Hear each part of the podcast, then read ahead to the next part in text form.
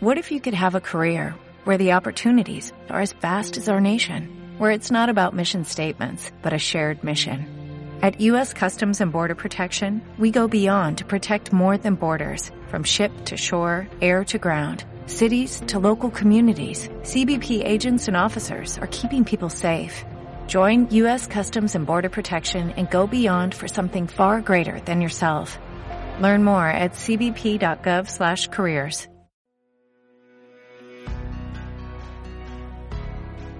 En la actualidad necesitamos respuestas claras y concretas para enfrentar a la sociedad en que nos toca vivir. Fe y actualidad. Respuestas bíblicas a los dilemas de hoy. Saludos queridos amigos, bienvenidos a tu programa Fe y Actualidad, un espacio que pretende responder a las curiosidades intelectuales como también a los dilemas morales que nos plantea el escenario contemporáneo y lo hacemos desde una perspectiva bíblica, teológica e histórica y no menos científica para poder intentar aproximarnos al texto bíblico, discernir la realidad y entregar una respuesta concienzuda ante todas las perspectivas que este mundo tan globalizado, este mundo tan cambiante nos plantea hoy en la actualidad. Y continuamos con la serie sobre el Evangelio de Juan y para eso me acompañan dos buenos amigos y me refiero a los profesores Josué Estrada y Miguel Reyes. Josué, qué bueno compartir contigo el Evangelio que la gran mayoría de personas eh, invitan a leer a los nuevos creyentes y es un Evangelio que requiere masticarlo con varias premisas y perspectivas, pero ahí le entramos. Josué, bienvenido. Hola Gonzalo, gracias por, por la invitación y la oportunidad de estar aquí, eh, como tú dices, hablando del Evangelio de Juan, un Evangelio eh, realmente difícil, tiene mucho contexto antiguo testamentario, mucha interpretación de, del segundo templo y bueno, eh, es bueno empezarlo a leer como, como creyente nuevo, pero hay que continuarlo leyendo. Siempre, A veces siempre se da como lee el Evangelio de Juan y después se olvida un poco, pero yo siempre recomiendo, empieza con el Evangelio de Juan, continúa con el Evangelio de Juan y termina tu vida con el Evangelio de Juan. Así que, o con toda la Biblia, ¿verdad? Mejor no, no hay que ser tan reduccionistas, pero eh, espero que sea una bonita conversación. Así es, y no menos eh, tiene uso del Antiguo Testamento muy profundo, sino también un lenguaje muy filosófico. Y por cierto, frases relevantes del pensamiento juánico. Miguel, gracias por compartir junto con nosotros en este espacio de fe y actualidad con toda nuestra audiencia y comunidad virtual. Bienvenido, Miguel. Gracias, Gonzalo. Qué bueno que podemos estar compartiendo y, como dices, eh, algunas de las frases que nosotros nos aprendemos desde que nos convertimos están precisamente en el Evangelio de Juan. Y nuestra fe evangélica se basa en muchas cosas, en algunos dichos de Jesús en ese Evangelio. Así que es muy importante reflexionarlo, seguirlo masticando y, bueno, conversarlo como lo vamos a hacer en, en este momento. Así es, queridos amigos, el Evangelio de Juan no solo es Juan 3.16 o Juan 14.6, que son textos muy comunes a la hora de aprendernos de memoria el Evangelio, sino que es un contenido muy profundo y hemos venido dialogando sobre los temas teológicos que nos plantea este Evangelio y también los famosos ego e mí o los yo soy. Y el tema que nos convoca el día de hoy es precisamente Juan capítulo 11, verso 25. Estaremos dialogando en todo ese capítulo y por eso hemos titulado el programa de hoy Yo soy la resurrección y la vida. Y para eso nuestra buena amiga Sharon Herrera nos introducirá a la temática del día de hoy. Sharon, bienvenida.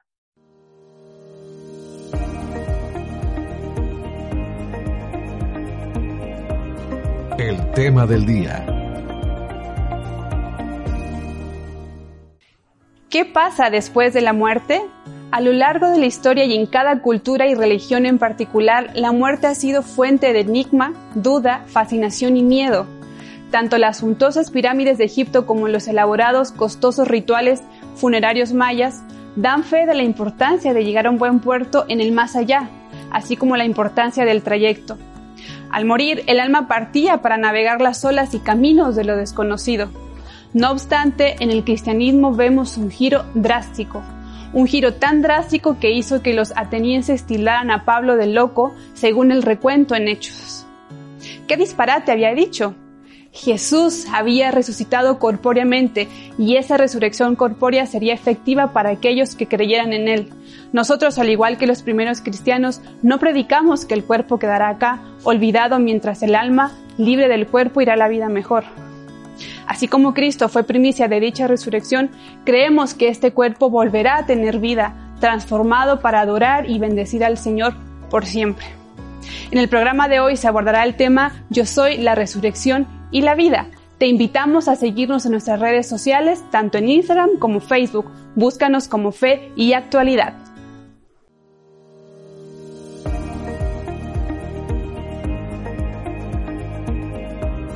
El tema del día.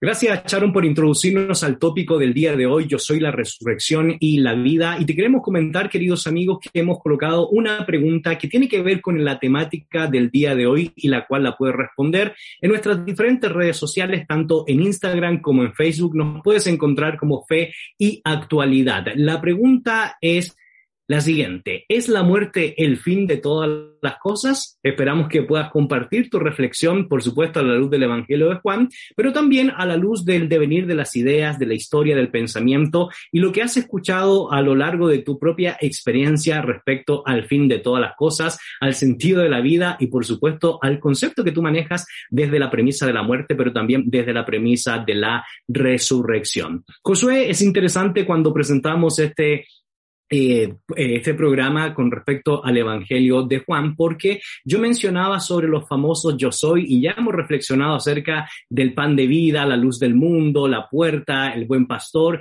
y hoy nos toca reflexionar eh, sobre la resurrección y la vida. Y es interesante porque cuando uno entra al mundo gramatical, al mundo griego, eh, la expresión yo soy no es muy común en el uso y cuando se usa es para ser muy enfático. Y por eso los grandes expertos han dicho que el Evangelio de Juan es de los evangelios, a diferencia de los sinópticos, donde más nuestro Señor Jesucristo quiere dejar en claro su mesianidad y su identidad, eh, Josué. Así es, algunos han interpretado eh, este yo soy como una declaración de la divinidad de Jesús y el Evangelio de Juan realmente presenta de una manera más clara eh, quizás la divinidad de Jesús. No quiero decir que en los otros evangelios no esté, pero eh, a veces eh, es, más, es más fácil de notar, mejor dicho, en el evangelio de Juan, pero en Marcos, en Mateo y en Lucas también está muy bien atestiguada la, esta divinidad en el uso precisamente de algunos pasajes del Antiguo Testamento. Por ejemplo, en Marcos, cuando Jesús camina sobre las aguas y calma la tempestad, es una declaración o una evidencia de la divinidad de Jesús porque en Job, en los Salmos, el que calma las aguas, el que camina sobre el mar, es Dios. Es decir, Jesús está haciendo las obras de Dios. Y en este Evangelio, precisamente, eh, Jesús ha venido haciendo las obras de Dios y una de esas obras es dar vida. Y el tema de la vida ha estado a lo largo de todo el Evangelio de Juan, es decir, es un tema que está recorriendo todo. De hecho, en el capítulo 20, donde se declara o donde se dice el propósito del libro, se dice que Jesús hizo muchas otras señales, porque Juan tiene eh, siete señales al principio, en presencia de sus discípulos, dice las cuales no están registradas, pero estas se han escrito para que crean que Jesús es el Cristo y para que al creer en su nombre tengan vida. Ahí otra vez lo de la vida. Y si empezamos desde Juan, obviamente no voy a pasar por todo el Evangelio, pero en Nicodemo se menciona una nueva vida. En Juan 3, 15, 16, que son aquellos versículos que nosotros nos aprendemos de memoria, también se menciona que todo el que todo el que crea en el Hijo será levantado para vida eterna o, por, o tanto amó Dios al mundo y todo el que cree en él va a tener vida eterna. Con la samaritana se habla de agua para vida eterna. Capítulo 6, yo soy el pan de vida. Entonces, el tema de la vida está recorriendo todo el Evangelio de Juan y ahora llegamos a la última señal, donde es el clímax de las señales, donde se hace más clara esta intención de la gloria que da vida. Y es interesante, Miguel, lo que nos plantea eh, Josué y nos pone en el diálogo y en el debate una temática muy importante. De hecho, el famoso pensador Raymond Brown dice que eh, Juan es el libro de las señales, ¿verdad? Y tal cual como lo ha expresado, pareciera que precisamente esta séptima señal es el broche de oro de toda su teología para precisamente no solo destacar la mesianidad de Jesús, sino un tema que es de suma relevancia, el tema de la vida, Miguel. Así es, a nivel literario, este, este pasaje nos presenta ciertas singularidades. Eh, como ya Jesús viene haciendo señales y los hace en referencia a las fiestas que ha venido también Jesús participando, él poniéndose por encima de las fiestas, pero dándose significado también de las fiestas. Y en los primeros 10 capítulos ha estado haciendo eso. Llegamos al capítulo 11 y el capítulo 12, que es como el puente que él va a tratar de realizar para luego eh, Juan narrar la pasión, muerte y resurrección de Jesús. Y este capítulo 11 se convierte entonces el clímax, la séptima señal, y en la que él revela quizás con mayor claridad lo que él ha sido su propósito, su mesianidad, qué significa también ser hijo de Dios. Eh, él lo va a revelar en este capítulo y su propósito es especial con sus discípulos para que ellos puedan creer. Y, esta palabra creer también va, como el tema de la vida, se ha constituido como uno de los pilares en los que Juan ha estado eh, construyendo su narrativa. Sin embargo, como vamos a ver aquí, algunos creen, pero otros quedan escépticos y niegan la realidad que están viendo. Correcto, excelente perspectiva para eh, darnos un, un, contexto más inmediato acerca del tema que nos toca reflexionar, Josué, y tiene que ver con la resurrección. Y te recordamos, queridos amigos, las vías de comunicación para que puedas participar junto con nosotros respondiendo la pregunta, ¿es la muerte el fin de todas las cosas? Instagram como en Facebook. Y es interesante lo que yo te planteaba, eh, Josué, a la luz de lo que Miguel ya nos ha presentado, porque eh, para nadie es desconocido que la muerte resulta una pérdida irreparable. Para muchos es el fin del camino. De hecho, en algunos cementerios históricos ponían una famosa señal, ¿verdad? Este es el fin del camino. Y, obviamente esto nos conecta porque eh, la antítesis de la muerte es la vida y la resurrección es el tema que nos convoca el día de hoy. Brevemente, Josué, antes de entrar al capítulo 11 de Juan, ¿Qué entendía un judío por resurrección? ¿Qué se entiende en términos generales desde la perspectiva del Antiguo Testamento eh, o desde la perspectiva de la literatura del Segundo Templo respecto a esta temática de la resurrección para el judío y, por supuesto, qué relevancia tiene desde una perspectiva mucho más global y mucho más universal, Josué? Eh, bueno, es una... Casi nada la pregunta, ¿verdad? Pero... Casi nada. Eh, bueno, es muy amplia la, la respuesta no, no tengo así como a profundidad el tema como, por ejemplo, un compañero eh, de nosotros está estudiando el tema de la resurrección y cómo está realmente el concepto de resurrección eh, eh, viene evolucionando o viene a lo mejor madurando para cambiar la palabra a lo largo de las escrituras. Que yo recuerde en el Antiguo Testamento, y esto aquí cuando esté el profesor Ismael siempre nos puede ampliar, en el Antiguo Testamento no hay como algo muy claro de una vida después de la muerte. Es decir, pareciera que, y aquí Mike quizá también puede aportar mucho, que no hay como una vida de ultratumba como se concibe en el Nuevo Testamento, en el Antiguo Testamento, sino que esta creencia viene un poco este, eh, madurando, reforzándose a través de los siglos, ya para el periodo del segundo templo, es decir, lo que nosotros llamamos periodo intertestamentario, hay mucha literatura donde ya se desarrolla un concepto más claro de una vida de ultratumba o después de la muerte ya para llegar al Nuevo Testamento, pero aquí en Juan capítulo 11 se puede ver que el judío del siglo primero o el judío del segundo templo, como se le suele llamar, ya tiene una concepción de una resurrección corporal, de una vida después de la muerte, porque Marta, y eh, es María, creo, si no me equivoco, la primera que va con el Señor Marta, tiene esa concepción de que resucitará en el día final. Sin embargo, Jesús, eh, por medio de esta señal, no, no tira la esperanza para el día final, más bien dice, el día final ya es ahora, porque va a resucitar a Lázaro y obviamente él después va a resucitar en una forma ya final o definitiva, porque Lázaro es como una antesala, vamos a decirlo, a la resurrección del Señor Jesús.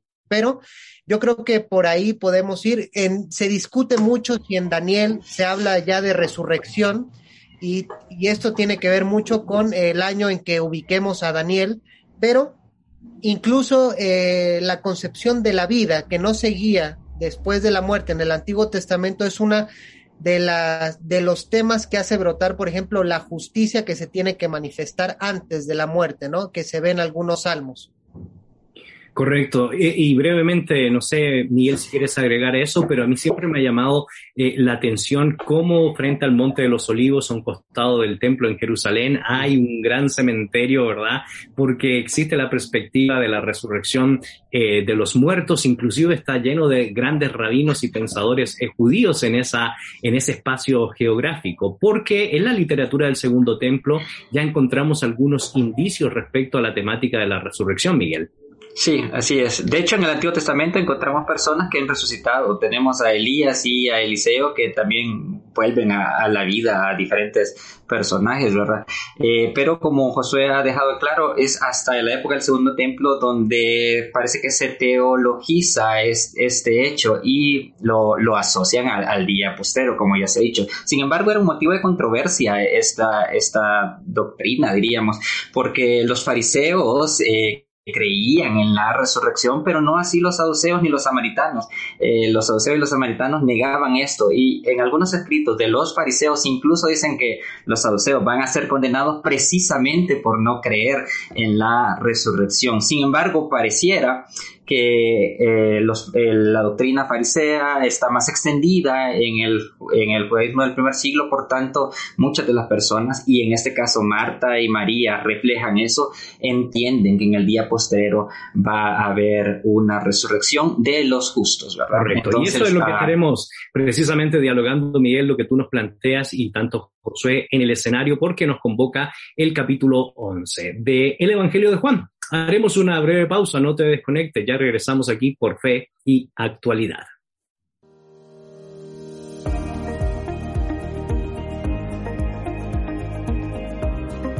Regresamos.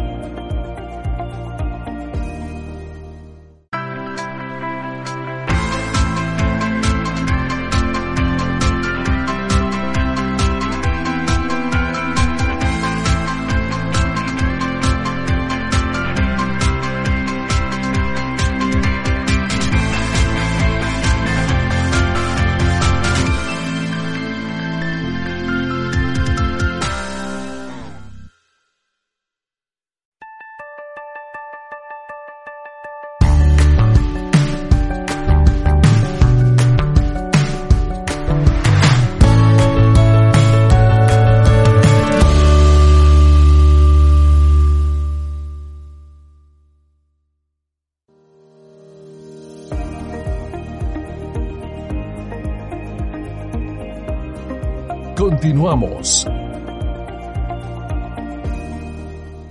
Ya estamos de regreso, queridos amigos. Soy Gonzalo Chamorro y me encuentro en una agradable conversación junto con Josué Estrada y Miguel Reyes y estamos reflexionando sobre la resurrección y específicamente capítulo 11 del Evangelio de Juan, Yo soy la resurrección y la vida. Y por eso la pregunta que hemos colocado en nuestras redes sociales es, ¿la muerte el fin de todas las cosas? Sí, ¿por qué? Y si usted cree que no, también esperamos que justifique su respuesta y puedas, puedas aportarnos a través de las redes las preguntas que tengas, pero también las respuestas que nos des para generar conocimiento y también aportar a toda la comunidad virtual. Una de las cosas interesantes que hemos planteado, eh, Josué, es que esta temática va evolucionando a lo largo del Antiguo Testamento y la propia teología rabínica o las escuelas rabínicas o el pensamiento rabínico, el tema de la resurrección. Y lo que sí es cierto es que se clarifica con el Nuevo Testamento y con el advenimiento del Mesías la temática de la resurrección.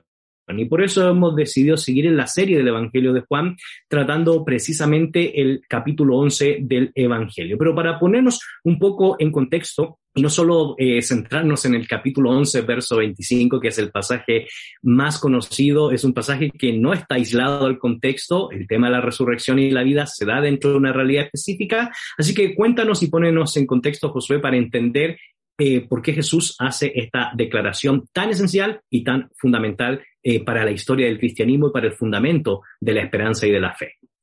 Sí, eh, bueno, con lo que hablábamos de esta eh, evolución, a lo mejor, o maduración del término, ahorita me estaba acordando que Mike ha trabajado precisamente el tema de la justicia y me acordaba que una vez leía que precisamente este tema de, de que Dios no va a dejar sin juicio a los impíos y a veces morían los impíos sin ver un juicio, en algunas personas empezó a surgir este, eh, esta idea de que Dios es justo y a veces los justos mueren sin esa justicia que revela el Antiguo Testamento y ellos, basados en la fidelidad de Dios, decían, bueno, si no se vio aquí, se tiene que ver en otro lado y parece ser que eso da pie a ciertas eh, eh, ideas que se van a ir desarrollando después, pero ahorita me acordé porque Mike ha desarrollado el tema de la justicia y nos puede eh, ampliar un poco también ese tema o corregir si yo he dicho algo también mal.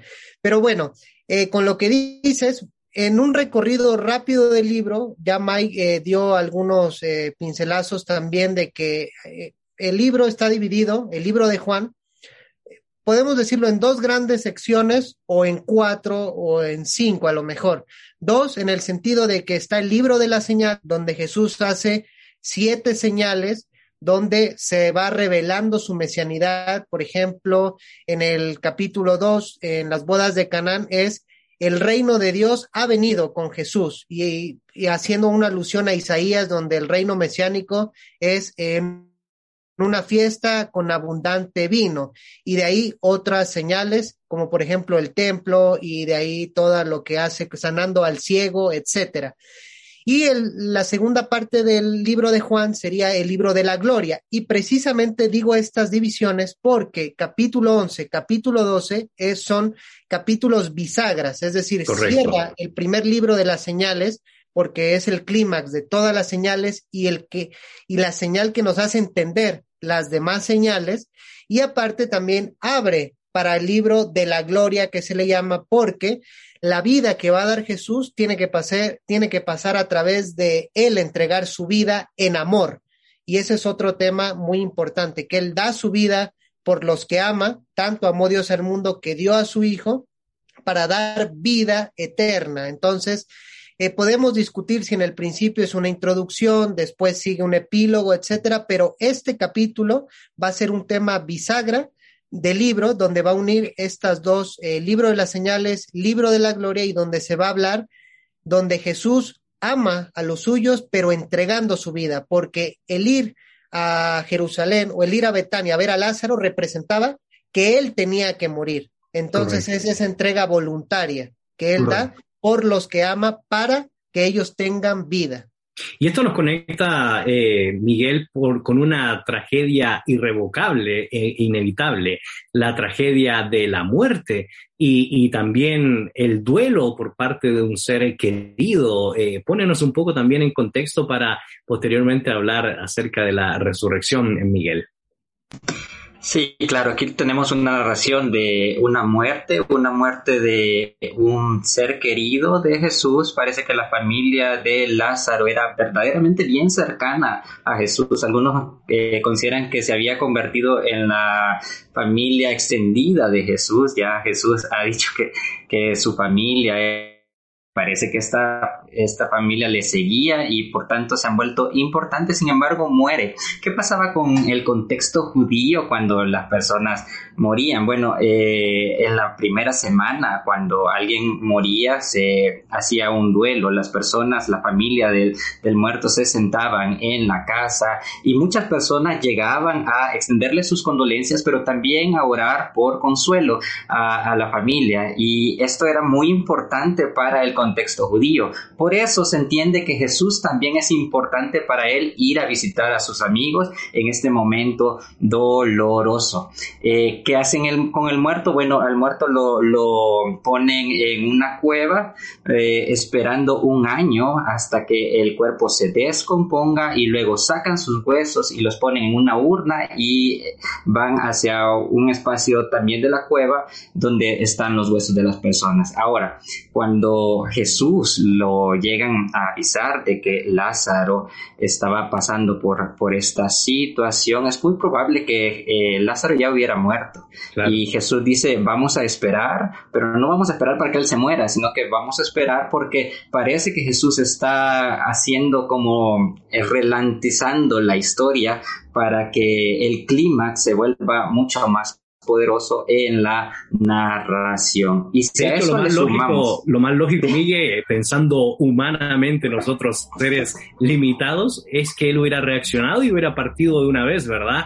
A, visitar a Lázaro o a Marta o a María. Sin embargo, e, ese espacio que deja, como tú, como tú muy bien lo expresas, es para darle realce al tema mayor, ¿verdad? Al tema teológico de la vida, Miguel. Y si a eso le sumamos que, que en realidad el contexto es un contexto de muerte, los fariseos y, y, los líderes religiosos ya quieren matar a Jesús y hay un complot con eso. Entonces es como una pelea entre la vida que Jesús representa y la muerte que está rondándolo y que él va a ser la respuesta definitiva a esa muerte. Interesante esto, eh, José, porque nos conecta con la realidad del, del ser humano, con el duelo, con la tragedia de la muerte, con probablemente el fin de todas las cosas y por eso hemos colocado en nuestras redes sociales la pregunta, ¿es la muerte el fin de todas las realidades, el fin de todas las cosas? Esperamos que nos puedas compartir tu perspectiva en nuestras diferentes redes, tanto en Instagram como en Facebook. Nos encuentras como fe y actualidad. Sin embargo, el Señor Jesucristo hace una tremenda afirmación. En el capítulo 11, verso 25 y 26, hay una afirmación que no solo tiene que ver con un tema teológico importante en el Evangelio de Juan, sino que tiene que ver con una frase célebre que le da sentido al cristianismo y que es uno de los elementos más importantes y distintivos en las religiones comparadas. Uno puede comparar las religiones axiales, preaxiales, monoteístas, eh, politeístas, enoteístas, pero aquí hay un distintivo fundamental que eh, lo expresa el Señor Jesucristo, lo recaba eh, el discípulo amado apelando a la tradición Juan el apóstol y tiene que ver precisamente con la temática de la resurrección. Yo soy la resurrección y, esta frase es mucho más importante lo que pudo haber dicho César, Napoleón, Tácito, Herodoto, eh, Simón Bolívar, San Martín, qué sé yo, grandes personajes en la historia, porque marca un gran distintivo que nos da a nosotros un punto importante en la argumentación respecto a lo que significa eh, el cristianismo, Josué. Y sí, como tú bien dices, la, la esperanza cristiana está puesta precisamente en la resurrección de los muertos. Y aquí solamente para, para hacer una acotación, hubo un teólogo que escribió eh, Resurrección de los muertos o Inmortalidad del alma. Todo esto porque en el cristianismo suele haber como esa mezcla a veces un poco extraña de que creemos en una inmortalidad del alma, pero realmente lo que afirma el cristianismo es una resurrección de la carne. Eso es lo que esperamos. Claro, después se dieron debates filosóficos, sobre todo en los, con los padres de la iglesia, de que qué pasaba con el alma, si el alma era inmaterial, era inmortal, qué pasaba en, mientras en el inter de que íbamos a resucitar, pero siempre el cuerpo fue muy importante, es resurrección corporal, como bien lo manifiesta el Señor Jesús cuando él mismo resucita. Y esta declaración que, que hace el Señor Jesús, pues como dirán los argentinos, es bárbara, ¿no? Yo soy la, yo soy la resurrección y la vida, es decir, no está diciendo yo puedo resucitarte, sino yo soy la resurrección.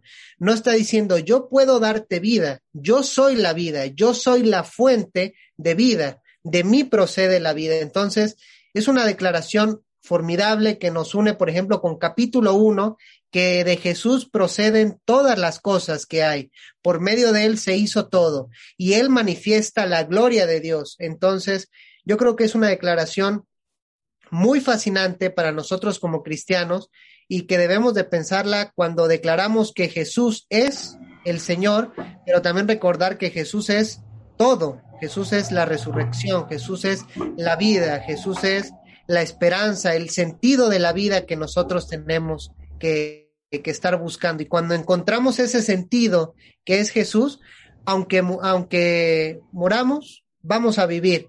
Y aunque no muramos, seguiremos viviendo, pero con otra calidad de vida. Entonces, eh, a mí se me hace formidable de esos distintivos que tiene el cristianismo que por los cuales soy cristiano precisamente. Correcto. Y, es interesante, Miguel, porque obviamente esto tiene mucha aplicación para nuestra vida cristiana, sobre todo en estos tiempos de crisis, sobre todo para no solo la resurrección, sino la teología de la muerte y nuestro concepto del más allá, que no se desconecta con el más acá porque esta realidad de la resurrección no es una cuestión solamente ultramundana, eh, sino que nos conecta mucho con nuestro peregrinar. Pero antes de, llegar a, esas reflexiones pastorales, a, a esos desafíos que nos plantea la resurrección, eh, ¿Qué implicó para el argumento más específico la declaración del Señor Jesucristo? Para Marta, eh, la activa, para María, la, pasiva, ¿verdad? O la tranquila, y obviamente el conglomerado de personas que están escuchando estas declaraciones, estas afirmaciones, indudablemente tuvo un, impacto que nos relata eh, el evangelista dentro del texto mismo, Miguel. Sí, sí, sí. Cuando, cuando Jesús le presenta esta idea a Marta, eh, ella parece que tiene una concepción de que sí, tú, eres la resurrección, lo vas a resucitar posteriormente. Sin embargo, lo, lo interesante, y, y, conecto aquí con lo que dijo Josué, es que esta vida que Él va a dar, esta resurrección, no simplemente son simples regalos que va a dar en algún momento determinado, sino que son parte de su identidad. No podemos entender a Jesús y no podemos entender al Dios de Jesús si no entendemos entendemos la vida y la resurrección que son parte de lo que ellos expresan. Así como el Dios de Israel en el Antiguo Testamento era el Dios que lo sacó de la tierra de Egipto y entonces por tanto es un Dios lento para la ira, grande en misericordia. De esta misma manera, eh, lo que Jesús está expresando es que Jesús es la resurrección en medio de ese conocido de esa manera. Esa es la gloria de Dios que Él está revelando,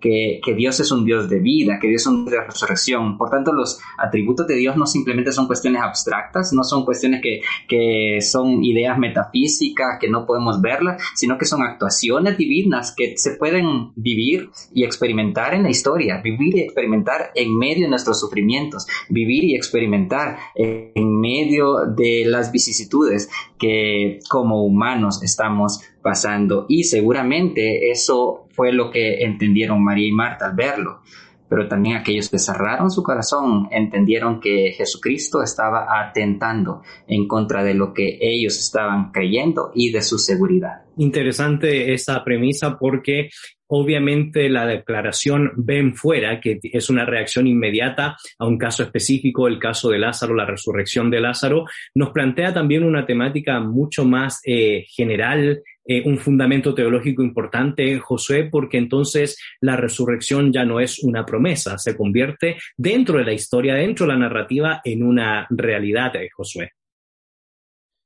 Sí, y bueno, esto igual, si lo seguimos conectando con el Evangelio en, en el templo, cuando él purifica en el Evangelio de Juan, cuando está la purificación del templo, muestra que realmente la presencia de Dios o ese lugar donde el cielo y la tierra se juntaban, está en Jesús, está en Jesús. Y la presencia del tabernáculo se hizo en Jesús y ha morado en la tierra, es decir, en Jesús se ha juntado el cielo, la tierra, por eso es que él inaugura ya la promesa de este reino mesiánico, de lo que había de venir, se hace realidad en Jesús, por eso no lo tira a una expectativa al futuro como el judío lo pensaba en ese tiempo, sino él dice, ya, va a ser, va a resucitar tu hermano. Y María le dice, sí, yo sé que va a resucitar en el día final. Lo que no sabes es que el día final está a, uno, a unos cuantos minutos o segundos donde Lázaro se va a levantar, porque Jesús, en Jesús ha llegado ya la hora final. Y solamente quería hacer una anotación, que es curioso que en capítulo 11, los discípulos desaparecen después de los, los discípulos varones desaparecen después de los primeros versículos pero las protagonistas, las que tienen este, esta revelación, vamos a ponerle profunda de Jesús, son dos mujeres, Marta y María.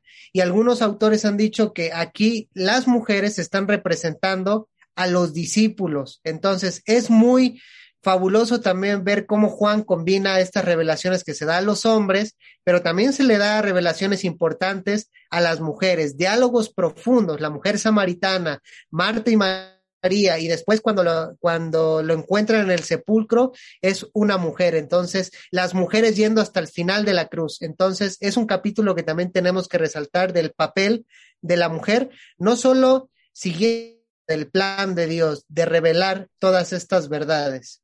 Haremos una breve pausa, sin embargo te recuerdo que puedes aportar respondiendo a la pregunta del día, ¿es la muerte el fin de todas las cosas? Sobre todo a la luz de este pasaje y de este capítulo que nos llena de esperanza, nos encantaría leer tu respuesta. Esto es tu programa Fe y Actualidad, no te desconectes. Regresamos en un momento.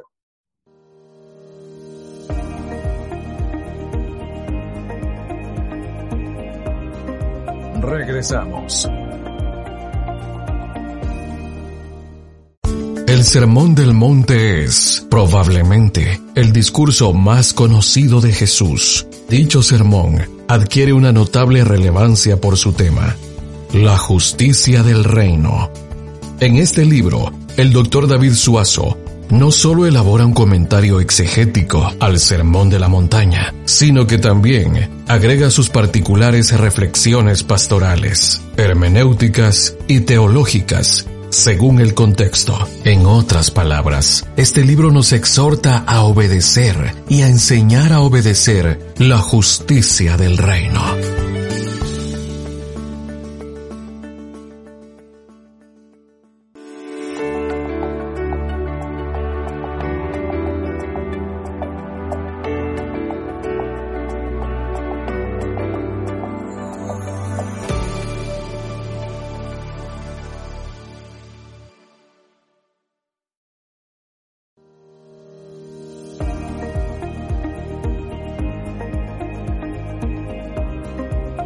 Continuamos.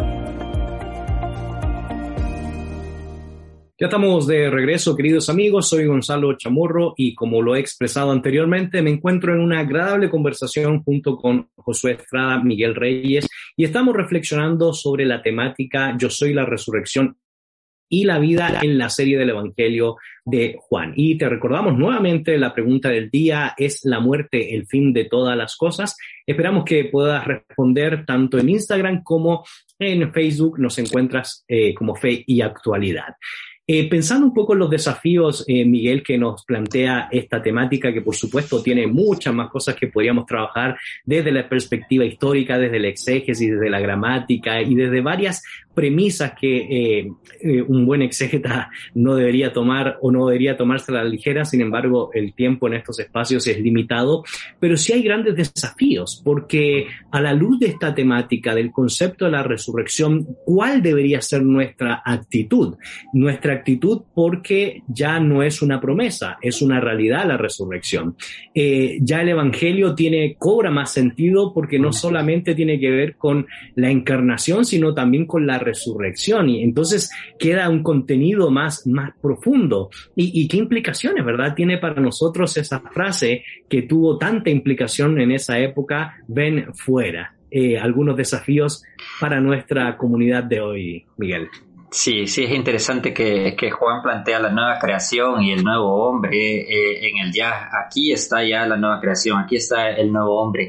Y eh, con relación al humano, esto tiene, tiene muchos desafíos porque regularmente nuestro mensaje a las personas es, miren, prepárense para que puedan ir al cielo en algún momento o algo así. Con la resurrección lo que está diciendo es que la vida humana y no solo el alma, la carne humana y no solo la parte inmaterial, material importa, es todo el ser humano eh, lo que Dios está interesado en rescatar. Dios, eh, Jesús es la resurrección, no solamente es el camino al cielo.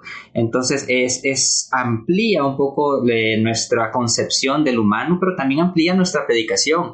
Nuestra predicación no solo debe enfocarse en el futuro, sino que en lo que Jesús ya está haciendo en nuestras vidas y en nuestra historia. Él ya está resucitando lo muerto. Él ya está dando vida a lo que se había perdido. Por eso Pablo, cuando escribe sus cartas, él, él dice que si estamos en Cristo somos nuevas criaturas. Lo anterior, lo muerto ya pasó y ahora todo es hecho nuevo. Por, por eso también nos dice que ahora somos nosotros ya resucitados y por tanto tenemos que vivir una vida diferente a como si estuviéramos muertos. Entonces las implicaciones no son futuras nada más, como Marta pensaba, sino también son implicaciones presentes. Interesante esa reflexión, eh, Josué, porque esto nos daría pues para muchas, eh, muchos análisis pastorales, sobre todo en estos días, eh, Josué, donde pareciera que hay cierta incertidumbre, pareciera que hay cierta duda, hay mucho temor circulando en la sociedad. Y claro, no, estamos negando lo que ha producido la, la, pandemia, que históricamente no es nada nuevo, en la historia ha sucedido cosas parecidas y la población ha diezmado en una mayor cantidad de cómo ha diezmado en estos días, pero ¿qué implica la resurrección, la teología de la resurrección en medio de esta posible falta de confianza, duda, temor para el cristiano hoy y para cualquier persona que está buscando esperanza en algo que trasciende nuestra mente, trasciende inclusive nuestros conceptos respecto de Dios mismo, Josué? Bueno, dentro de las implicaciones, pues eh, realmente yo admiro mucho a la gente que tiene esta confianza tan fuerte que muestra que no tiene un miedo a la muerte. Yo debo de confesar de que como ser humano, eh, asusta la muerte, asusta porque aunque tenemos una esperanza en la resurrección, pues no deja de ser cierto misterio, ¿verdad? Que el que a lo mejor vamos a enfrentar si nos toca morir antes de la venida del Señor. Pero estos pasajes, yo soy la resurrección, o como bien decía Mike con Pablo, donde declara, ¿dónde está, oh muerte, tu victoria? ¿Dónde está tu aguijón? Son pasajes que nos recuerdan que, como decía el gran teólogo Carbar, nuestro límite es la muerte, pero el límite de nuestra muerte es Dios. Y si Dios no, y si la muerte no puede dejar de que Dios, Dios deje de ser Dios, entonces no tiene poder de nada realmente.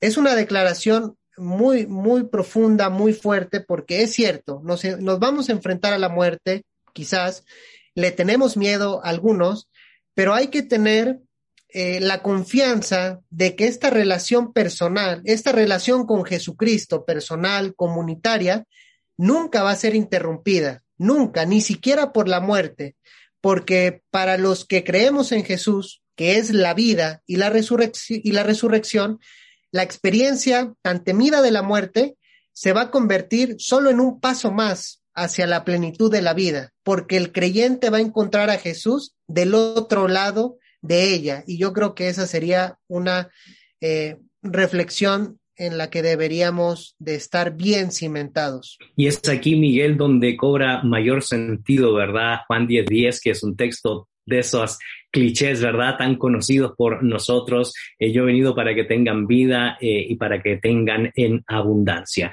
Y decía el famoso pensador Jürgen Mullmann, la peor muerte no es la muerte física, la muerte que debe realmente entristecernos más es la muerte de la esperanza. ¿Por qué? Porque la teología de la resurrección precisamente nos da esperanza y no solo esperanza en el más allá, sino esperanza aquí en la tierra, Miguel.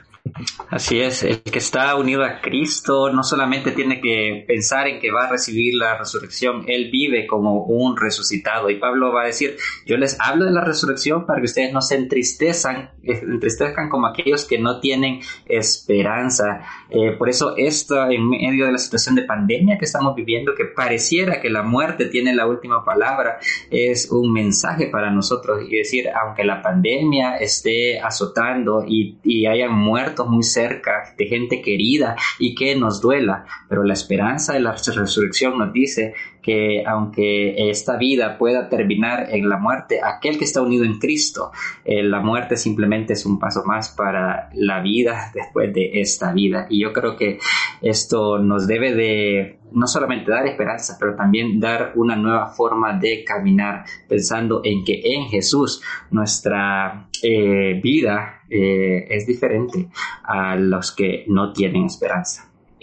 Josué, eh, Lázaro Ben Fuera ha inspirado a grandes poetas a lo largo de la historia de la literatura, uno de ellos Gustavo Adolfo Becker, y así como inspiró a Becker e inspiró a los primeros cristianos, nos debería seguir inspirando esa frase que responde a algo coyuntural, pero también que se constituye en un punto de partida para nosotros los cristianos y en la esperanza de la resurrección. Lázaro Ben Fuera.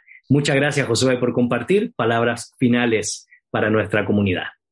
Gracias a ustedes eh, por esta reflexión, por, estos, por este tiempo y eh, como decía o como señalaba el filósofo Kierkegaard en, en Juan 11, Jesús dice, esta enfermedad no es de muerte.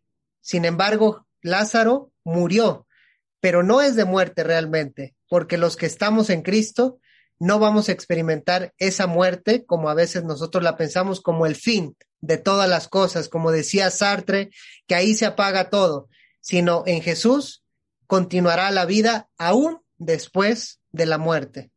Miguel, gracias por el tiempo compartir con nosotros. Gracias, profesor Gonzalo. Y bueno, eh, entendamos y, podamos comprender que la resurrección ya está aquí y que Jesucristo es el Señor de la muerte y la ha derrotado. Y eh, no como regalo, sino como experiencia de vida, nos ha dado su vida y su resurrección.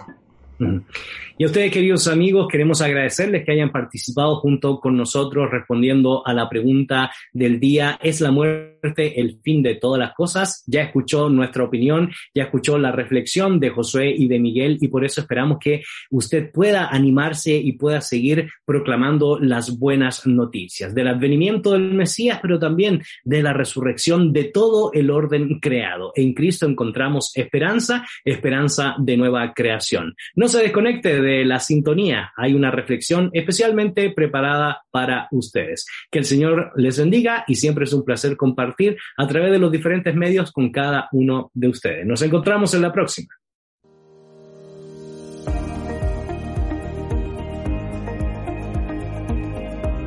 La reflexión con Gonzalo Chamorro. Hola amigos, qué placer saludarles en este espacio de reflexión ya acostumbrado y como ustedes saben, con mi Biblia y mi buena tacita de café con el logo de fe y actualidad, estoy muy contento de compartir con cada uno de ustedes una breve reflexión de las Sagradas Escrituras.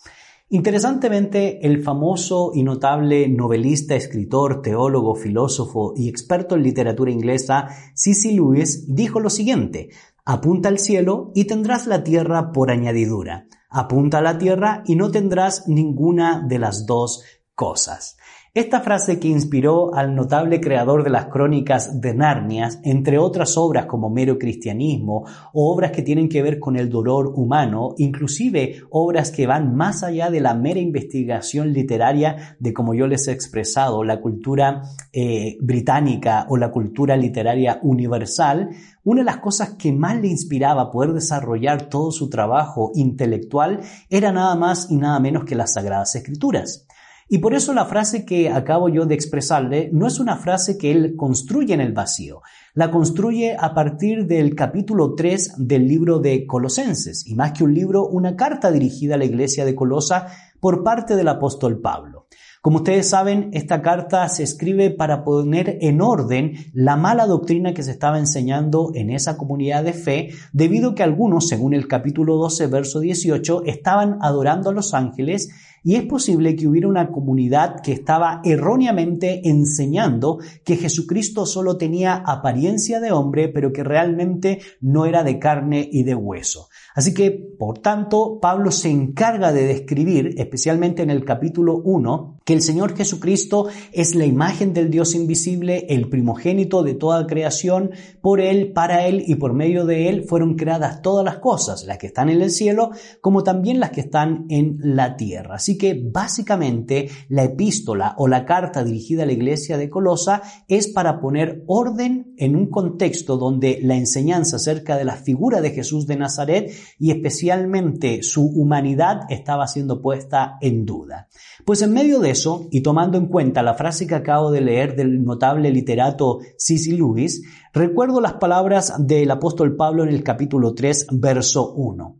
Y el texto bíblico dice lo siguiente, si pues habéis resucitado con Cristo, es decir, habéis nacido de nuevo, dice el apóstol Pablo, buscad las cosas de arriba, donde está Cristo sentado a la diestra de Dios. Es interesante porque el apóstol Pablo ya no expone a Jesucristo como el inmolado, como aquel que está padeciendo por una causa justa, es decir, cargar con los pecados de la humanidad para que nosotros podamos ser aceptos ante Dios si creemos en Él, sino más bien el apóstol Pablo en el capítulo 3, después de haber descrito quién es Jesús de Nazaret, nos plantea que Él tiene la oportunidad y el privilegio de dirigir, de gobernar, de reinar con vara de hierro, como se había prometido en Génesis 49 y se ratifica en Apocalipsis, porque se encuentra sentado a la diestra de Dios Padre. Es decir, ha sido entronizado, tiene poder y por lo tanto lo que tenemos que hacer nosotros como hijos e hijas de Dios es buscar a quien todo lo puede, a quien tiene el control de todas las cosas, porque no solo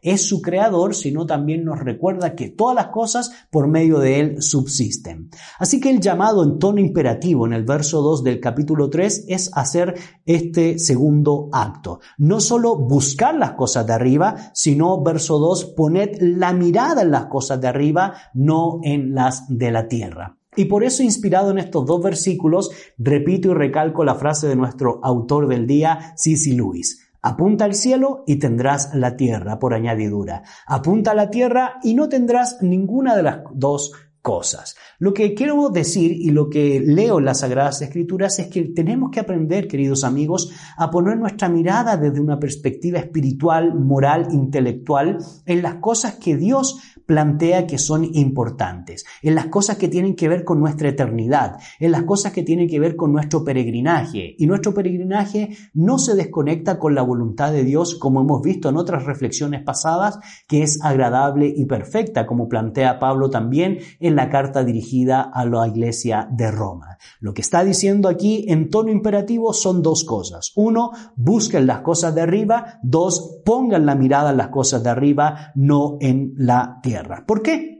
Porque se supone que tanto usted como mi persona, como aquellos que reconocieron a Jesús como Salvador en los tiempos en que el apóstol Pablo está escribiendo esta carta, han muerto a la vida pasada, han desechado todas aquellas cosas o aquellos elementos que sabíamos que deshonran el nombre de Dios. Por tanto, verso 4, el apóstol Pablo nos recuerda, cuando Cristo, vuestra vida, se manifieste, entonces nosotros también seremos manifestados con Él en gloria. Si hemos puesto nuestra mirada en el Señor, si le hemos buscado de todo corazón, viendo las cosas celestiales, las cosas de arriba. Así que hagan morir, dice el apóstol Pablo, verso 5, todo lo terrenal, fornicación, impureza, pasiones deshonestas, malos deseos y avaricias, porque todo esto, dice la Sagrada Escrituras es idolatría. Más lleven, verso 6, verso 7, en las cuales antes anduvisteis cuando vivíais en ella, pero ahora que hemos dejado esa mala manera de vivir, lo que nos conecta con Dios es recordar simple y sencillamente que las cosas viejas pasaron, he aquí son hechas nuevas y tanto usted como yo lo que tenemos que hacer es huir de todo aquello que deshonra el nombre del Señor. Y la clave, diría Luis, y la clave, ya lo dijo el apóstol Pablo, es dónde está puesta nuestra mirada. ¿Está puesta nuestra mirada en el autor y consumador de la fe? ¿Está puesta nuestra mirada en las cosas del cielo, la metáfora del cielo como la voluntad de Dios que es agradable y perfecta? ¿O todavía tenemos esos deseos, como tenía mucho de la iglesia colosa, de vivir esa manera antigua, esa manera pasada de cosas deshonestas que son desagradables ante los ojos del Señor? ¿Cuál es el desafío a la luz de este texto, a la luz de la frase del notable poeta, novelista, literato, dramaturgo C.C. Lewis? Simple y sencillamente, Pongamos nuestra mirada en el Señor y nos irá bien. Y si colocamos nuestra mirada en las cosas terrenales que son negativas ante Dios, sabremos que la ira de Dios y las consecuencias pueden ser terribles para nuestra vida. No es una amenaza. No quiero que se sienta mal si usted está cometiendo alguna falta, porque Él es fiel y justo para perdonarnos. Lo que sí deseo es que en mi vida, como la de usted, nosotros podamos hacer morir todas aquellas cosas que ofenden a Dios y le busquemos desde, desde lo alto y hacia el cielo o mirando las cosas que son agradables en nuestra vida. Ese es el desafío para usted y para mí. Busquemos a Dios en todo momento.